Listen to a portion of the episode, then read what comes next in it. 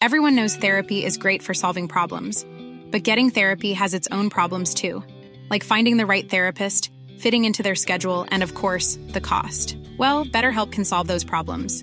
It's totally online and built around your schedule. It's surprisingly affordable too. Connect with a credentialed therapist by phone, video, or online chat, all from the comfort of your home. Visit betterhelp.com to learn more and save 10% on your first month. That's BetterHelp H E L P. Radio, con la H que sí suena y ahora también se escucha.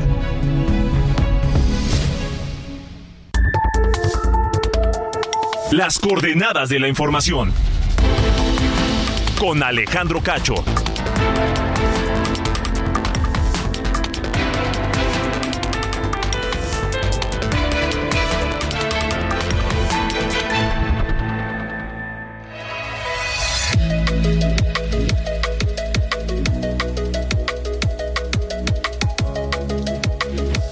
Muy buenas noches, buenas noches, son las ocho en punto, tiempo del centro de la República Mexicana. Bienvenidos a este espacio de Heraldo Radio que se transmite a todo el país, de frontera a frontera y de costa a costa, este viernes 17 de marzo de 2023. Yo soy Alejandro Cacho y me da mucho gusto saludarles a quienes nos escuchan a través de la cadena nacional de Heraldo Radio en todo México y también a quienes nos siguen a través de Now Media Radio en los Estados Unidos. Un abrazo fuerte para todos deseando que estén terminando una semana productiva, una semana eh, en paz, una semana satisfactoria, feliz y que el fin de semana pinte pinte para estar muy bien, pinte para estar con los seres queridos, con la familia, con los amigos, para descansar y para disfrutar. Gracias por permitirnos estar con ustedes donde quiera que se encuentren esta noche de viernes. Ojalá que pues ya descansando en casa, pero si no, tal vez manejando camino a ella o algún, no sé, van a alguna cena, tienen alguna cita, o pues como ya es viernes, huele, huele, huele a fin de semana, estarán en la oficina todavía, en el transporte público, donde quiera que se encuentren. Gracias y un abrazo para todos.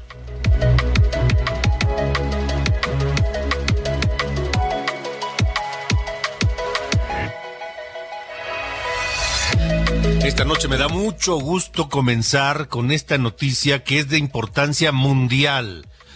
Una noticia de importancia mundial que además es una noticia que nos involucra y nos debe importar absolutamente a todos los habitantes de esta tierra. ¿Por qué? Porque por primera vez se tiene evidencia científica de que una persona se ha curado del VIH, del virus de inmunodeficiencia humana, el virus que causa el SIDA. Por primera vez se logró. Una mujer, gracias a un trasplante de células madre de cordón umbilical, se libró del VIH. Este caso tiene dos años, dos años y medio que, que se tiene evidencia que esta mujer se libró del VIH, que su cuerpo está libre de VIH, pero por si fuera poco también se curó de leucemia, de ambas eh, enfermedades, o bueno, del VIH, que no es una enfermedad, pero es, es el virus gravísimo, y de la leucemia, un cáncer en la sangre gravísimo también, y se tiene evidencia que se curó de las dos. Fue revelado apenas, apenas hoy, aunque el caso tiene dos años y medio, por la revista Cell de Estados Unidos, eh, que da detalles y que vamos a compartir esos detalles sobre el tratamiento que le aplicaron a esta mujer para librarse de leucemia y del VIH. Sobre esto platicar esta noche con el doctor eh, Roberto Vázquez Campuzano. Él es académico del Departamento de Microbiología y Parasitología de la Facultad de Medicina de la UNAM.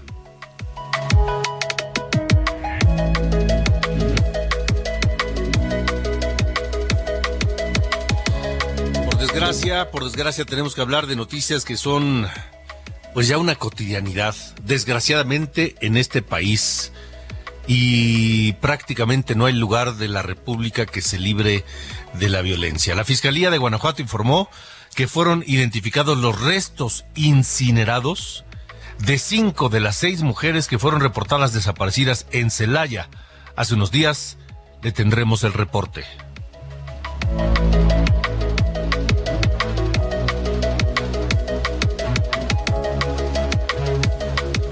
Pero mire, ya sabe usted que el presidente López Obrador pues vive en otro país.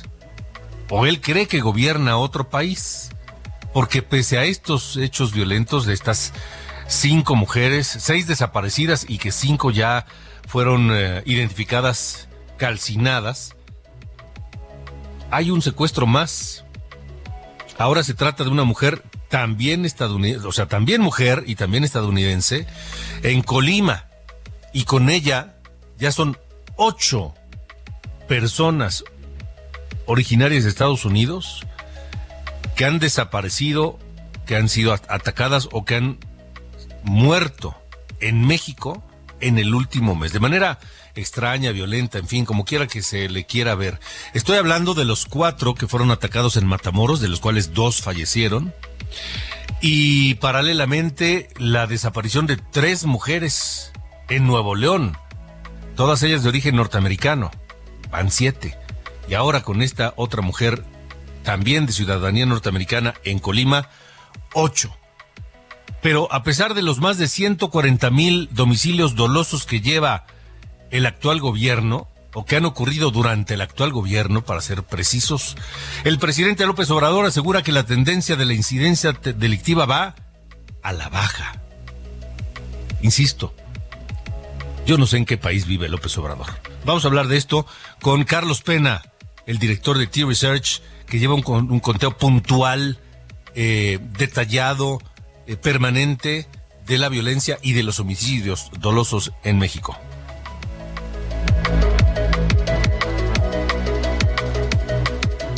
Y precisamente, bueno, vamos a la música y luego les digo precisamente qué, sobre qué queremos preguntarles hoy. Échala, por favor, Ulises.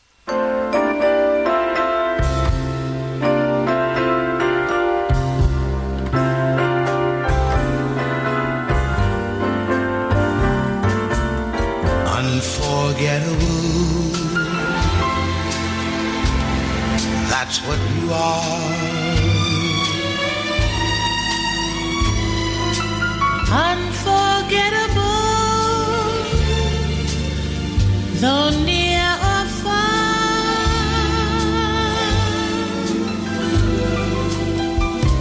Like a song of love that clings to me. How the thought of you does things to me. Never before has someone been more. Bueno, bueno, siendo viernes, ya me dio sed escuchando esto, mi querido Ángel Arellano. Hola, pues, oye, te, te da sed muy fácil, Alejandro. Eh, me dio sed de, de esa agüita de Malta. Sí, que- ¿verdad? Sí, escocesa. Ah, pues sí, fíjate que se antoja como para escuchar esta canción Unforgettable de Nat King Cole. Sí.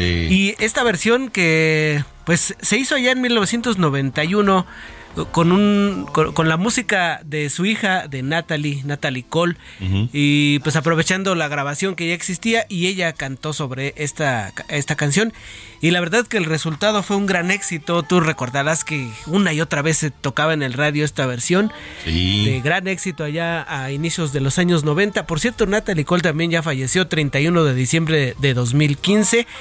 Y a quien recordamos hoy es a su padre, a Nat King Cole, quien nació el 17 de febrero, de marzo, de marzo de 1919, murió el 15 de febrero.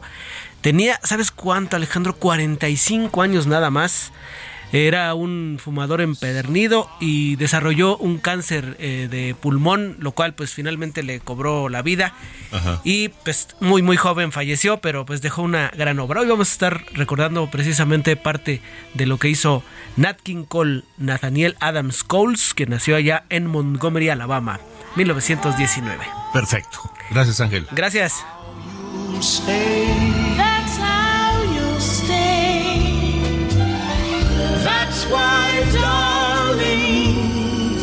It's incredible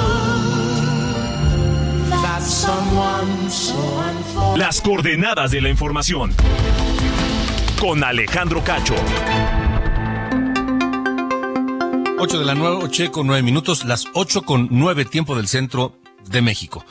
Hoy el presidente López Obrador estuvo en su tierra, en Tabasco, y ahí pues le entró una, una corriente de optimismo de esas que de cuando en cuando le dan.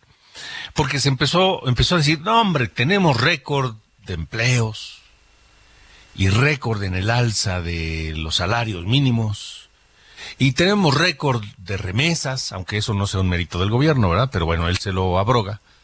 Y tenemos récord de reservas internacionales y tenemos, bueno, se agarró diciendo una retaíla de récords que desde su perspectiva se han logrado en su gobierno. Pero al terminar de esta, de esta, de esta frenética eh, lista de logros y récords de la 4T, habló hasta de la incidencia delictiva, hasta de los delitos. Y presumió que van a la baja. Mire, escúchelo. En materia de seguridad, como ustedes lo están apreciando, lo están viendo, en el país la tendencia es a disminuir la incidencia delictiva. En general, unos delitos más que otros, pero la tendencia es a la baja en cuanto a delitos del fuero federal y del fuero común. ¿Cómo la ven? ¿Cómo la ven? Va la tendencia en el país va a la baja. ¿Ustedes creen eso realmente? ¿Por qué no nos dicen? Los leo en el 55 45 40 89 16. 55 45 40 89 16. ¿Creen lo que dice el presidente? Que la incidencia delictiva va a la baja en todo el país.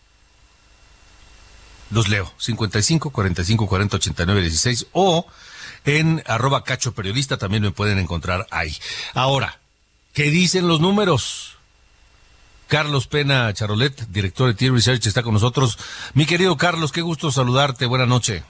Alex, muy buenas noches. ¿Cómo estás? Un saludo a ti y a todo tu auditorio. A la Igualmente. orden. ¿Cómo están los números? Sí, dice el presidente, vamos a la baja en todo el país. Pero pues este, el número de homicidios dolosos en lo que va de su gobierno ya rebasó a todo lo que los que ocurrieron en el sexenio de Calderón. Ah, efectivamente, el problema con cuando declara algo el presidente, mi querido Alex, es que es bien difícil ganarle el debate comunicativo al presidente, porque hoy te usa una estadística y mañana te la cambia según a conveniencia. Si nos fuéramos a la estadística que siempre hemos usado todos y que al principio usaba el presidente y luego de repente está dejando de usar, que es la materia de homicidios dolosos en México, pues efectivamente, prácticamente hoy hoy estaríamos rebasando los 149 mil homicidios. ¿Qué significa esta cifra? Significa que en todo el sexenio de Peña Nieto hubo 156 mil. Significa que estamos a 7 mil de romper todo el sexenio de Peña Nieto y todavía nos faltan dos años. Es decir, podría atreverme a asegurarte que este sexenio es el sexenio más violento en la historia de México y donde más homicidios se van a cometer. Si a eso le llamas bajar la incidencia, pues la estamos bajando.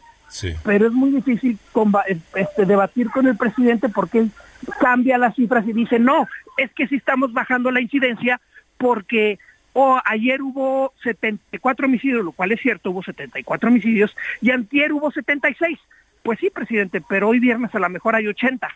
Y usted ya se me quedó en el jueves de 74 y olvidó los 76 y los 80.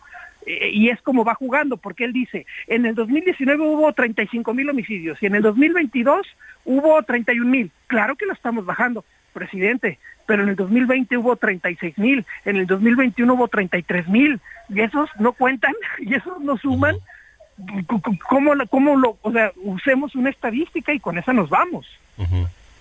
Em, ahora, tú dices, este sexenio va a ser el más violento de la historia moderna, el mayor número de homicidios, etcétera, y es una proyección en base a los promedios de homicidios dolosos diarios o, semanales o mensuales que han venido ocurriendo en los últimos años en, en, el país. Es decir, no es nada más una ocurrencia, Carlos.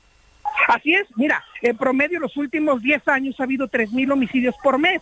En ese promedio si seguimos 3.000, estamos hablando de que son 3.000 por mes, vamos a rebasar los 210.000 homicidios a final del sexenio. Nada más ver los meses que faltan, multiplicado por 2.800, 2.900, 3.000 aproximadamente, y vamos a rebasar los 200.000 homicidios. Obviamente van a ser mucho más que los 156.000 que se registraron en todo el sexenio anterior. 200 mil homicidios es una brutalidad, Carlos. Es, decir, es una cifra, nos escandalizamos y con razón del número de homicidios con Peña Nieto y luego con, con, con Calderón y luego con Fox. Es decir, teníamos razón en escandalizarnos, pero, pero 200 mil o más de 200 mil es una cifra difícil de entender porque solamente un país en guerra y en guerra prolongada tiene un número de, de, muertos de esas dimensiones, ¿no? Te voy a dar un dato que a lo mejor te va a sorprender. Ahorita que hablas de guerra, según las últimas cifras este, eh, oficiales, de alguna manera, en la guerra con Ucrania han muerto poco más de 10 mil o, o 12 mil personas en este año de guerra. En un año en México mm, mataron a 31 mil el año pasado por homicidio doloso, o sea, incluso más que una guerra. Eh, Carlos, este, ¿hay, hay alguna, eh, alguna señal, algún indicio de que esté ocurriendo algo en México que nos haga pensar que estos números que proyectas de 10 mil muertes cada, cada cuánto? Mira, aproximadamente están muriendo en México 75 personas diarias. Ese es el promedio que hay en México. ¿Hay, ¿Hay, algún indicio, alguna señal, algo que nos haga pensar que ese número va a, reducirse dramáticamente? Mira, es difícil responder a esa pregunta, me la han hecho muchas veces, es bien difícil responderla, por lo menos en la estadística te diría que pues lo a, a, como va históricamente con los números históricos pues a lo mejor podremos reducir de 75 a 72 a 71 que pues, para el caso no no no es nada porque siguen matando 70 personas diarias pero creo que todo depende mucho de las políticas públicas que se implementen. Lo que yo veo es que no hay una estrategia diferente como para que cambie el número. Siguen usando su misma estrategia y pues en la misma estrategia van a tener los mismos números. No hay nada que nos haga pensar este lo contrario. Así es, por lo menos eh, lo que yo alcanzo a observar por, por política pública, no. De acuerdo. Querido Carlos, Carlos Pena Charolet, gracias por haber estado con nosotros. Fuerte abrazo, mi querido Alex. Buenas igualmente para ti, igualmente para ti. Carlos Pena, el director de T-Research, esta empresa que, como le digo, lo puede, lo puede consultar en, internet. Ahí está en su página, tresearch.com.mx. Ahí puede este, verificar toda esta información y lo puede hacer todos los días. Porque T-Research y Carlos es lo que hacen. Estar dando seguimiento puntual a los números oficiales, los números del gobierno, estas cantidades que él manejó no son otras distintas a las que el gobierno da a conocer de los homicidios y de los delitos que se cometen en el país. Y como muestra un botón, desgraciadamente, en un caso terrible, Gabriela Montejano, allá en Guanajuato, te escuchamos, buena noche. Hola, ¿qué tal Alejandro Auditorio? Muy buenas noches. Pues fue a través de restos óseos que la Fiscalía General del Estado de Guanajuato eh, pues identificó a cinco de las seis mujeres que desaparecieron el pasado 7 de marzo aquí en el municipio de Celaya. Las mujeres celayenses fueron calcinadas, de acuerdo a lo que dijo en una rueda de prensa celebrada en la capital del estado el fiscal Carlos Zamarripa Aguirre. Señaló que esperan la confirmación de la identidad de una de las seis mujeres que desaparecieron el pasado 7 de marzo entre Celaya y Villagrán. Hasta el momento solamente cinco de los perfiles genéticos han sido confirmados. Dijo que especialistas siguen trabajando en el lugar en donde la mayoría de los restos están calcinados. Sobre los detenidos, hay seis personas detenidas por su participación en la presunta participación en la desaparición de las mujeres, cinco son originarios de Tamaulipas y uno de nacionalidad hondureña afirmó que fueron detenidos en posesión de armas de fuego, cartuchos útiles, equipo táctico, droga, telefonía, entre otros. Afirmó que las armas de fuego incautadas en ese lugar pues llevaron a diversas ejecuciones, las cuales también ya están siendo documentadas. Señaló que no puede admitir ni, ni decir, no podía admitir el nombre de la mujer que todavía falta por identificar. Sin embargo, en el municipio de Celaya, familiares de Jocelyn se manifestaron pues para pedir eh, justicia por la joven de solo 20 años de edad y que era una de las seis desaparecidas. Así las cosas hasta el momento en Guanajuato con el caso de las mujeres desaparecidas. Terrible caso, Gabriela. Gracias, gracias por, por el reporte. Buenas noches. Hasta luego, buenas noches. Mire, vamos cerca, a Jalisco. en la frontera con Zacatecas, zona, zona roja, o sea, zona de, de alerta roja. Hoy, nuevamente, bloqueos, enfrentamientos. Mayeli Mariscal, tú tienes toda la información. Te saludo allá en Guadalajara. Buenas noches. Bueno, parece que Cuando se reportó este enfrentamiento precisamente en Teocaltiche, en Jalisco, con los límites con Zacatecas, en donde pues inmediatamente acudieron elementos de Guardia Nacional, del Ejército, precisamente para atender estos incidentes, en donde se reporta también eh, fueron asegurados cuatro vehículos con blindaje artesanal, un arma larga, así como diversos cartuchos, 25 cargadores y un artefacto explosivo. Esto, repito, en el centro de Teocaltiche en donde eh, pues también en las casetas de cobro, tanto de San Miguel el Alto como de Jalostotitlán, se incendiaron vehículos. En San Miguel el Alto fueron asegurados además un tractocamión calcinado, una camioneta tipo urban, una camioneta pick-up, así como tres vehículos sedanes. Y en estos hechos no se presentaron personas lesionadas. Sin embargo, en Jalostotitlán también se incendiaron dos vehículos, un tractocamión y una camioneta tipo van. Y de este hecho sí resultó lesionado el conductor del camión con quemaduras de primer y segundo grado y bueno, se reporta su estado de salud como estable y fuera de peligro. Además, eh, pues de acuerdo con las autoridades, pudieron remover estos vehículos que también se encontraban cerrando el paso en algunos puntos carreteros, lo cual eh, pues no impidió la circulación por largo tiempo y por supuesto que ya el reforzamiento también con elementos federales, tanto de la Guardia Nacional como del Ejército, hace apenas algunas semanas se había eh, comentado por parte del mandatario estatal esta coordinación que bueno, se estaban reforzando las estrategias y el día de hoy pues así amanece Jalisco en la frontera con Zacatecas y estaremos atentos, por supuesto, esperemos que ya no sucedan este tipo de actos. Esperemos que así sea, Mayeli Mariscal. De cualquier manera, pues la alerta roja sigue permanente ahí en esa frontera con Zacatecas, ¿no?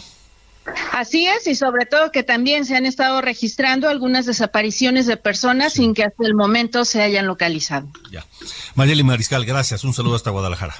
Excelente noche para todos. Buenas noches. Y esta noche les estoy preguntando, ¿ustedes le creen al presidente? ¿Creen que ha bajado la incidencia delictiva en México? En general en el país, porque así lo dijo él. Mire, rápidamente. Eh, Sergio Mendoza de la Ciudad de México, Mr. Cacho, gracias, buena noche.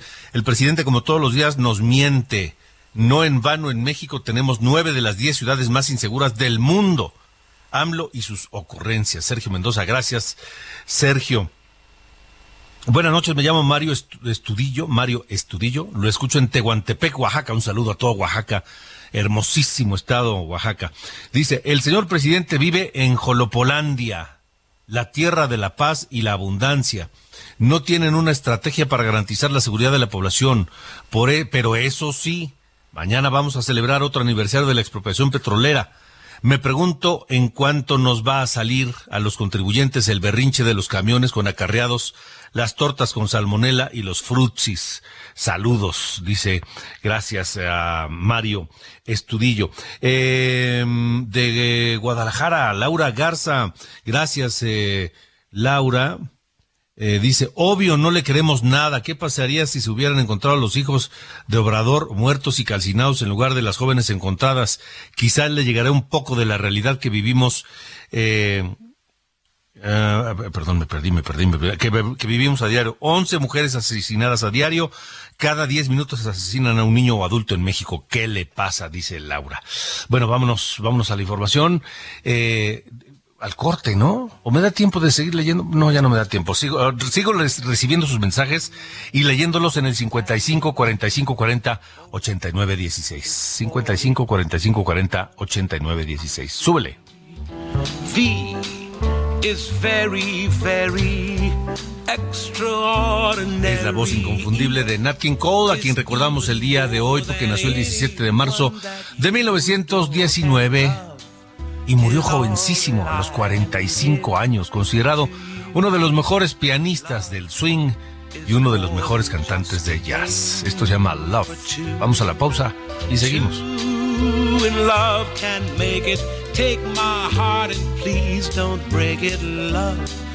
Was made for me and you.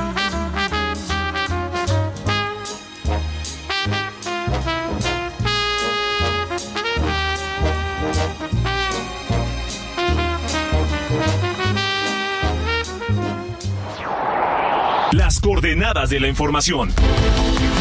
Con Alejandro Cacho.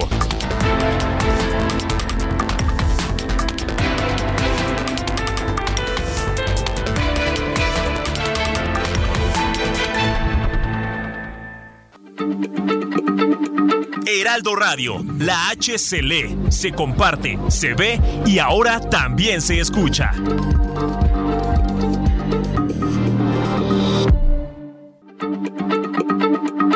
Heraldo Radio, la H se lee, se comparte, se ve y ahora también se escucha. Everyone knows therapy is great for solving problems, but getting therapy has its own problems too, like finding the right therapist, fitting into their schedule, and of course, the cost. Well, BetterHelp can solve those problems. It's totally online and built around your schedule. It's surprisingly affordable too. Connect with a credentialed therapist by phone, video, or online chat, all from the comfort of your home. Visit betterhelp.com to learn more and save 10% on your first month. That's BetterHelp H E L P.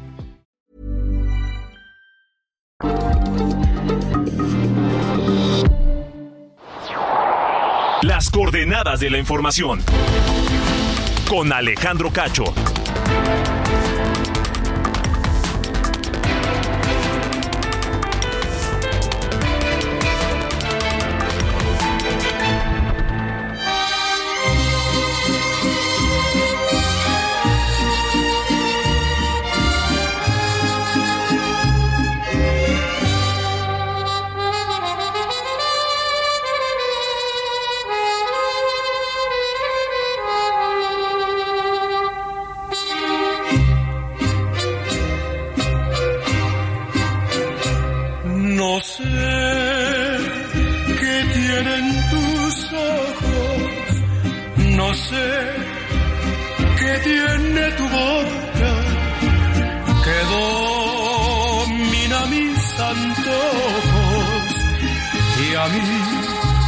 Sangre vuelve loca. No sé cómo fui a quererte, ni cómo te fui adorando, me siento morir mil veces cuando no te estoy mirando. De noche cuando me acuesto,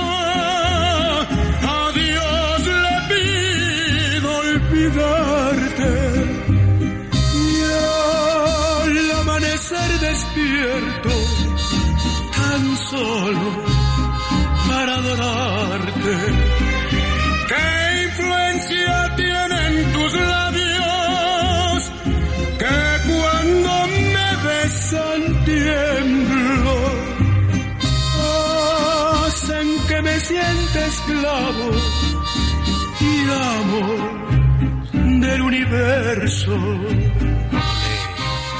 Qué tema, qué tema este de Javier Solís, del gran e inigualable Javier Solís.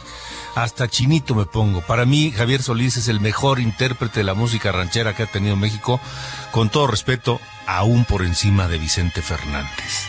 El gran Javier Solís, con este tema también que enchina la piel, Esclavo y Amo, de el compositor José Vaca Flores, nacido el 17 de marzo de 1935. Murió a los 81 años en, 1900, en eh, 2016.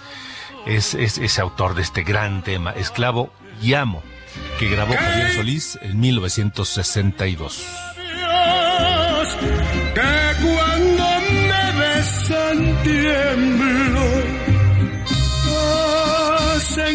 Sienta esclavo y amo del universo. Las coordenadas de la información. Con Alejandro Cacho.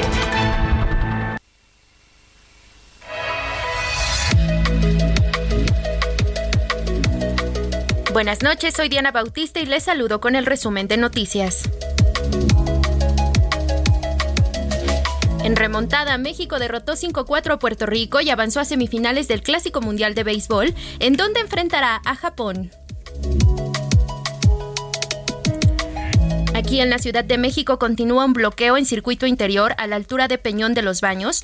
El corte es pasando el aeropuerto antes de Oceanía con dirección a la raza, por lo que el tráfico está detenido. Son padres de familia que denuncian casos de abuso contra menores. Tome precauciones. Jesús Murillo Caram, ex procurador general de la República, se encuentra delicado de salud. Fue trasladado al reclusorio norte a la torre médica de Tepepan en la alcaldía Tlalpan para ser atendido por un cuadro de hipertensión.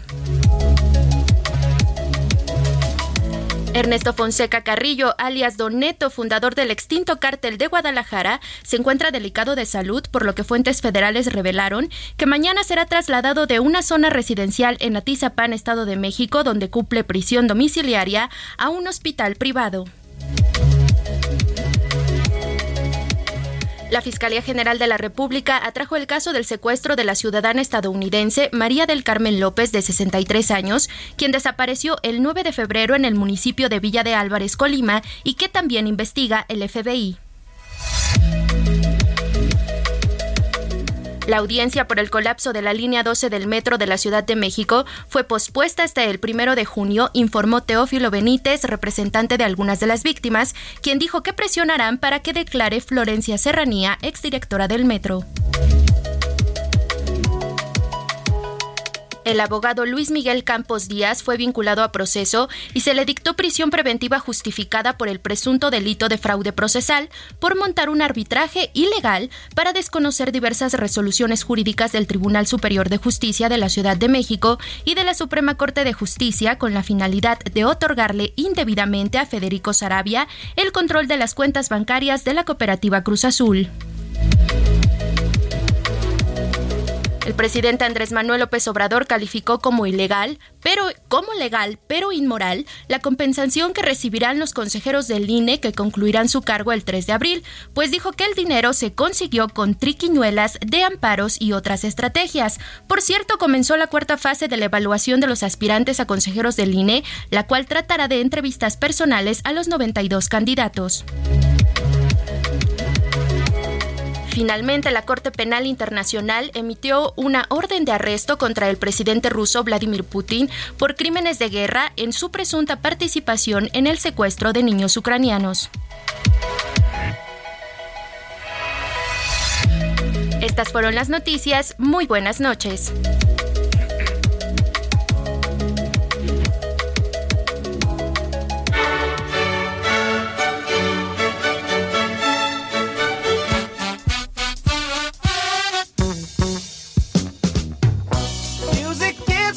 Es viernes, mi querido Carlos Allende, 8.36. ¿Cómo dice usted que le va? Todo bien, todo bien. Es que aquí estábamos viendo en la, en la redacción el partido este de, México. ¿Al de base? Mano, y andamos con el corazón en la mano, hijo. Porque sí, ya sé, ya sé. El griterío y todo, sí, ya eh, sé. Pero qué bueno, qué chido que van a ir a semifinales. Por primera vez en la historia, México llega a las semifinales del Clásico Mundial de, de Béisbol. Me parece muy bien. Contra los japanicas. A ver qué tal nos va. No va a estar fácil. No, para nada. Y otro que no lo, va, no va a tener fácil, mi estimado señor Cacho, es la Corte Penal Internacional, porque eh, hoy temprano emitieron una orden de arresto contra Vladimir Putin por eh, crímenes de guerra, específicamente hablando como de secuestro de menores, porque cuando invadieron eh, Ucrania, en la parte este ¿no? de Ucrania, em, se llevaron, al parecer, a niños, a menores de edad, hacia Rusia. Y eso, digo, más allá de lo, de lo poco, lo inhumano que puede llegar a ser, es considerado un crimen de guerra, ¿no? De estos que, tienen, que no tienen prescripción, que no caducan. Por lo tanto, eh, llega a ser jurisdicción de la Corte Penal eh, Internacional allá en La Haya, en los Países Bajos. Nada más que hay un pequeño problema. Rusia no reconoce la autoridad ni la jurisdicción de la Corte Penal Internacional. Ellos eh, iban a firmar el Estatuto de Roma, que era lo que dio forma a lo que hoy conocemos como Corte Penal Internacional, en 1998, eh, pero en 2016 dijeron que no gracias, que ellos no van a formar parte del estatuto y que por lo tanto la Corte Penal Internacional es igual de válida que una corte, un tribunal que hiciéramos tú y yo ahorita. O sea, básicamente es, es nulo. Para ellos literalmente dijeron que la, la, orden de arresto para la Federación Rusa es papel de baño. Entonces, eh, pues difícilmente vamos a ver que Putin vaya a ser arrestado en algún momento. Más porque, les decía, Rusia no, no reconoce la jurisdicción, junto con Estados Unidos, eh, Israel, Siria y eh, me está faltando otro país así como que tampoco reconoce la eh, jurisdicción. Déjame ver si me acuerdo. Ah, Sudán. Sudán, los Estados Unidos, Israel y Rusia. Son cuatro países que, eh, que, para ellos no existe ¿no? la Corte Penal Internacional. Y, y aparte, China tampoco la reconoce, India, o sea, digamos, hay una colección de, de naciones alrededor del mundo que para ellos la Corte Penal Internacional no es nada y que por lo tanto eh, darían a Putin cierto margen de maniobra. Digo, no se puede parar, digamos, en, en Europa Occidental, en eh, México y, Sudamérica, porque ahí sí, eh, por ser ellos, esos países parte ¿no? del Estatuto de Roma, tendrían que arrestar a Putin, que aunque lo hiciera, dudo mucho que esos países se aventaran el tiro ¿no? de ir a arrestarlo. Pero bueno, al final parece ser más una eh, pues un símbolo, ¿no? Una, un gesto moral incluso de emitir estas órdenes de arresto que promete no ser la única, más que algo práctico, porque la neta dudo mucho, al menos en los próximos años, que eh, Putin vaya a ver eh, enfrentarse ¿no? a una especie de juicio por lo que está pasando en, en Ucrania. Sí, muy difícil. A ver, tan sencillo. ¿Recuerdas alguna gira internacional de Putin? En los últimos años? Pues digo, estuvo en, en, China hace poquito, bueno, cuando fueron los Juegos Olímpicos de invierno, justo antes de que empezara ah, la invasión. sí, cierto, sí. Pero bueno, si China no reconoce a la Corte, pues no, le vale. lo mismo. aparte son compas. Ahora, yo quiero saber cuál, quién va a ser el guapo país que, se va a atrever a arrestar a Putin, si es que llega a pisar ese país Putin, ¿no? Pues, obviamente. imagínate que vaya a Nueva York, a la, a la, a la ONU, ¿no? A la Asamblea General y que le toque hablar, etcétera. ¿Lo van a arrestar? No, porque Estados Unidos tampoco reconoce la autoridad de la Corte. Ahí está, mira. No, te digo, o sea, de que tiene, margen de maniobra, o sea, lo, tiene. Pero digo, no puede ir a Francia, pues ¿para qué demonios va a querer ir a Francia? Sí, sí. ¿No? Pues, hay Zoom, ¿no? O se puede hacer cualquier cosa. te digo, bueno. no, es necesario ya tener ese tipo de, de, roces. Está bueno. Pero bueno. Buen fin de semana. Igualmente, señor Cacho. Adiós. Las coordenadas de la información con Alejandro Cacho. Esta noticia eh, es la que comenzaba a comentarle al iniciar nuestra emisión de hoy. Es una noticia esperanzadora, es una noticia que de verdad este, es, es, es, es buena para el mundo entero y tiene que ver con una de las eh, males y uno de los virus que provoca una de las enfermos, síndromes más, pues más letales, ¿no? Hablo del VIH, el virus de inmunodeficiencia humana que provoca el síndrome de, inmunodeficiencia, el SIDA. Eh, y hay un caso documentado de una mujer que desde hace dos años y medio vive libre del VIH. Y no solamente eso, sino hasta de, hasta de leucemia. Doctor Roberto Vázquez Campuzano, académico del Departamento de Microbiología y Parasitología de la Facultad de Medicina de la UNAM, ¿cómo quisiéramos dar más frecuentemente una noticia así como esta, no? Mm, buenas noches, Alejandro. Mucho gusto estar contigo y, y con tu auditorio. Eh, pues sí, son buenas noticias. Desafortunadamente, pues no es algo que se pueda aplicar a la población todavía.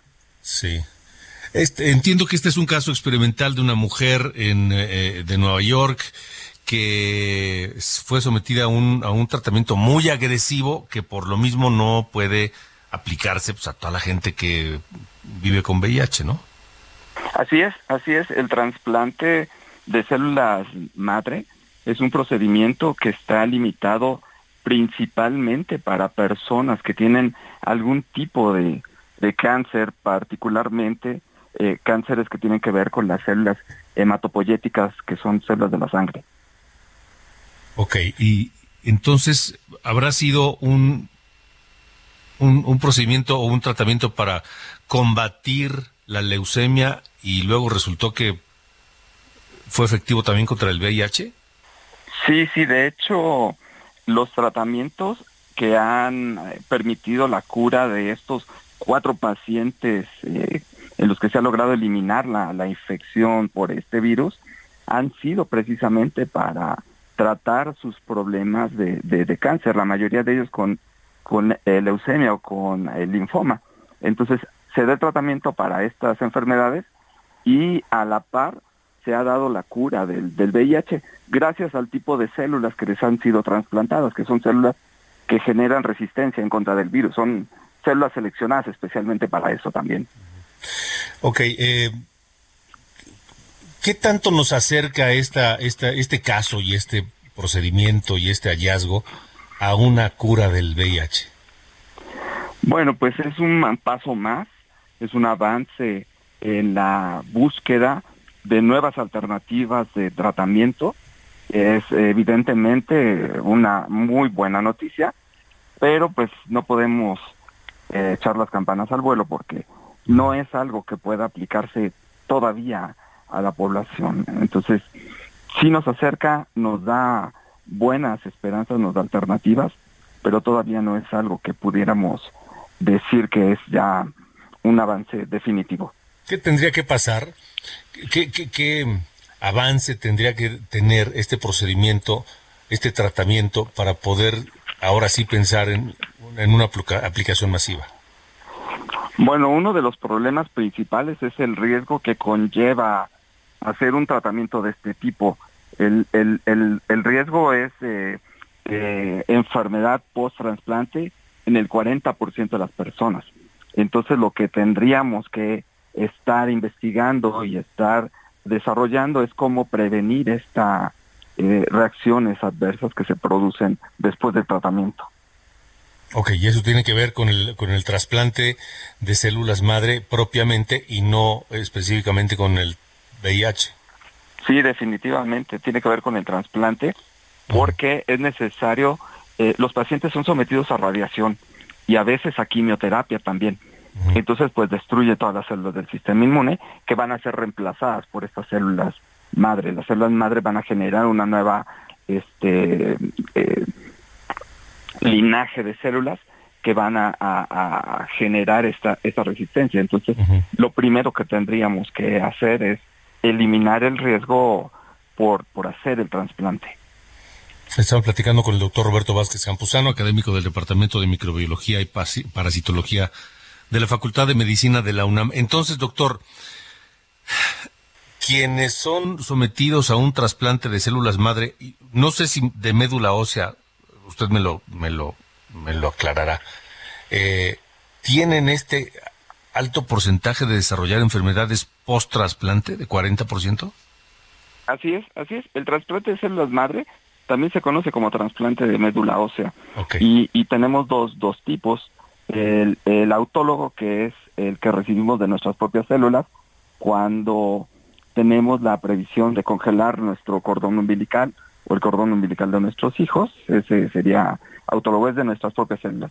Y el halogénico, que es de un donador, entonces eh, eh, de ahí viene este, este, este trasplante y se produce una enfermedad que se conoce como enfermedad de injerto contra el huésped, que es consecuencia de las nuevas células que van a ser reconocidas por nuestro sistema inmune. Entonces, eso es lo que tenemos que disminuir, este riesgo de, de, de desarrollo de la enfermedad de injerto. Eh, ¿Es el mismo riesgo cuando esas células provienen de un familiar directo, de un de madre, padre, hermanos? ¿Es, es el mismo riesgo? Eso es, es igual, porque el, el, el, tratamiento para destruir las, las células que ya están presentes, pues es precisamente esta este, radioterapia. Eh, doctor, eh, 40% de, de, de riesgo de desarrollar este tipo de infecciones, enfermedades. Este, dice el artículo de la, de la, de la revista Cell, dice 40% también de, de, mortalidad. Eh, es, es, es, ¿Es un porcentaje alto cuando hablamos de este tipo de enfermedades? Sí, es un porcentaje muy alto. Y otra cosa que puede suceder, además, es que como nuestro sistema inmune está deprimido, es muy probable que adquiramos alguna enfermedad infecciosa. Entonces hay que dar tratamiento al paciente para la enfermedad infecciosa y hay que controlar esta este, posibilidad de, eh, desarrollo de la enfermedad de. Entonces sí. es un riesgo muy grande. De acuerdo. Pues, eh, doctor, gracias por haber estado con nosotros. Por supuesto que hay que tomar con todas las reservas esta información, pero, pero sí es un avance y hay que también reconocerlo. Muchas gracias. Al contrario, gracias por la invitación. Hasta luego, buena noche. Hasta Son luego. las 8.48. Las coordenadas de la información. Con Alejandro Cacho. A ver, tenemos información de última hora que dice que se confirma una persona muerta luego del impacto de un tráiler con varios vehículos en el poblado de Oxuc, en Chiapas. Un tráiler que se quedó sin frenos y embistió a varios vehículos, una persona reportada como fallecida y eh, varios heridos. Esta es, una información que está en desarrollo y si tenemos más detalles, pues eh, se los daremos a, conocer. Por supuesto. Gracias por todos sus comentarios, por sus llamadas, por sus eh, opiniones eh, al 55 45 40 89 16. Me escribe y opina Uriel Oscar Avilés. Dice, buenas noches Alejandro. ¿Qué podemos esperar de un mentiroso presidente que siempre tiene otros datos? Hablábamos y preguntamos si, si, ustedes creen esto que dice el, presidente, que, que la incidencia delictiva en el país va a la baja. Eh, cuando una persona vive en un mundo fuera de la realidad, es una persona con problemas psiquiátricos, dice Manuel Blanco. Gracias, Manuel. Eh, otro mensaje, sería mejor que el presidente ya no hable. Nuestro presidente siempre habla y habla que no habrá, que no habrá alguien que le diga, que ya no diga barbaridades. Ok, gracias. Saludos del doctor Jerónimo. Gracias, doctor. Eh, deliciosa melodía y excelente interpretación de Lady Gaga y Tony Bennett también, por supuesto. Eh, 8 con 50, 10 para las 9. Vamos las coordenadas de la información. Con Alejandro Cacho. Bueno, estamos listos con la agenda del fin de semana. Nayeli Ramírez, te escuchamos. Buenas noches. Hola Alejandra, espero te encuentres muy bien. Te mando un saludo a ti y a todos los que nos escuchan esta noche. Y aquí te traigo la agenda de entretenimiento que tenemos para este fin de semana. Obviamente este fin de semana va a estar lleno de música porque se presenta la edición 23 del Festival Vive Latino que se va a llevar a cabo en el Foro Sol. Vamos a tener más de 78 bandas tocando en dos días. Entre los más grandes están los Red Hot Chili Peppers, va a estar Café Tacuba, van a estar los Estrambóticos, va a estar UB4 Va a haber lucha libre, va a haber también una carpa de comediantes, entonces hay para todos y de todo. Yo sé que todavía hay algunos boletos en taquilla, entonces se pueden dar una vuelta para el sábado o para el domingo o este abono que es para los dos días. Y si no quieres estar en el caos de la ciudad, pues te traigo una recomendación para que te quedes en casa, ya que en streaming se estrena la tercera temporada de Ted Lasso, esta comedia un poco ácida que ha ganado varios premios, pero aquí con la sorpresa que ya lo sabíamos que está un mexicano, se llama Cristo Fernández, este actor es originario de Jalisco. Platicamos con él y nos, dice que para él la tercera temporada es la mejor. Esta serie está en la plataforma de Apple TV, entonces para los que quieran eh, o ya la tengan, ya se estrenó este jueves y van a estar pasando capítulos cada semana de esta nueva temporada. Y se estrenó el 16 de marzo una exposición de Bansky, de este artista callejero, que es un enigma que nadie sabe quién es, ni siquiera sabemos si es un hombre o una mujer, pero la, la verdad es que vale mucho la pena toda esta obra que él ha hecho. Es una experiencia inmersiva que se va a llamar Inside Bansky, que es un viaje de imágenes, luces, colores, música, hasta realidad virtual en el universo de este enigmático artista callejero. Va a estar en Plaza Carso, ya está disponible, ya pueden eh, meterse en la página oficial de esta exposición Inside Bansky para que vean eh, los precios, para que vean cómo pueden ir, para que vean qué días va a estar abierto. Y así son cinco salas donde se puede sentir interminables emociones ante las piezas que la verdad en algún momento sientes que cobran vida. Es una exposición eh, muy innovadora que llega por primera vez a México y que yo creo que no hay que perdérsela, sobre todo si te gusta este tipo de, de, obras y sobre todo si tienes esta curiosidad todavía que causa este enigmático artista, vale mucho la pena y el costo de martes a jueves es de 220 pesos y de viernes a domingo y días festivos 250.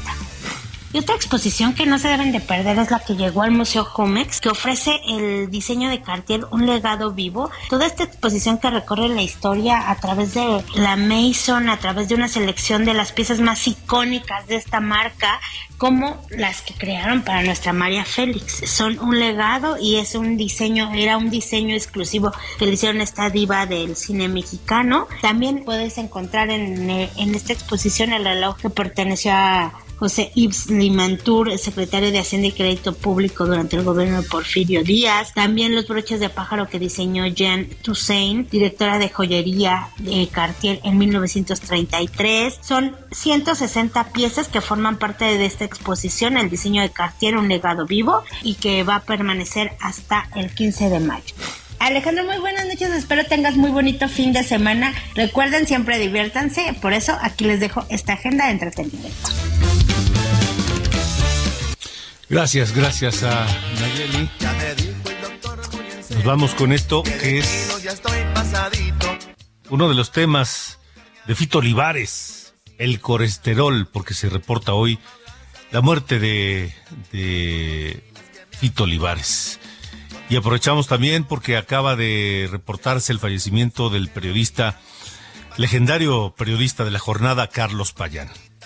Ambos que descansen en paz. Gracias por habernos acompañado. Pásela bien. Buen fin de semana, buena noche y hasta el lunes.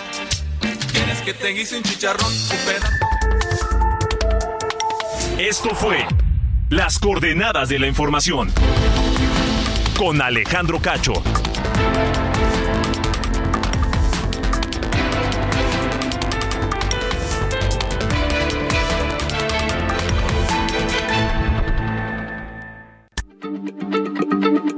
Heraldo Radio, la H se lee, se comparte, se ve y ahora también se escucha.